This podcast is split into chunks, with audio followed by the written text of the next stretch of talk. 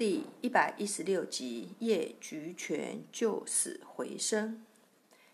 叶菊泉，一八九六至一九八九年，浙江吴兴人，著名的中医中药学家。他自学成才，医术特别高明，被当地群众称为神医。这里介绍两则他起死回生的故事。有一次，她出诊，遇到一妇人因与婆婆争吵后气急投河，被路人救起后，嚎哭吵闹不止，突然晕厥，身僵如尸。家人急请叶菊泉诊治，只见患者四肢厥冷如冰，头热面红，余脉未绝，深度昏迷。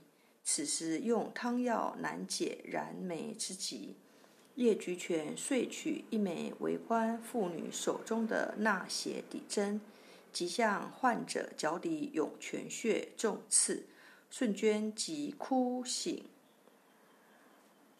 有一年夏天，有一外乡人求他出急诊，当时交通不便，步行两个小时后又改成小船。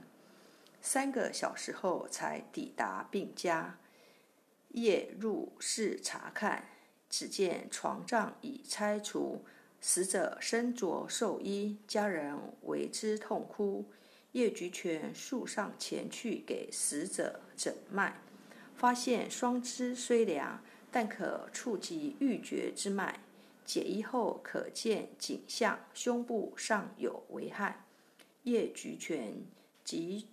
取随身药囊中的舒和香丸一粒，煮火烧药而熏鼻。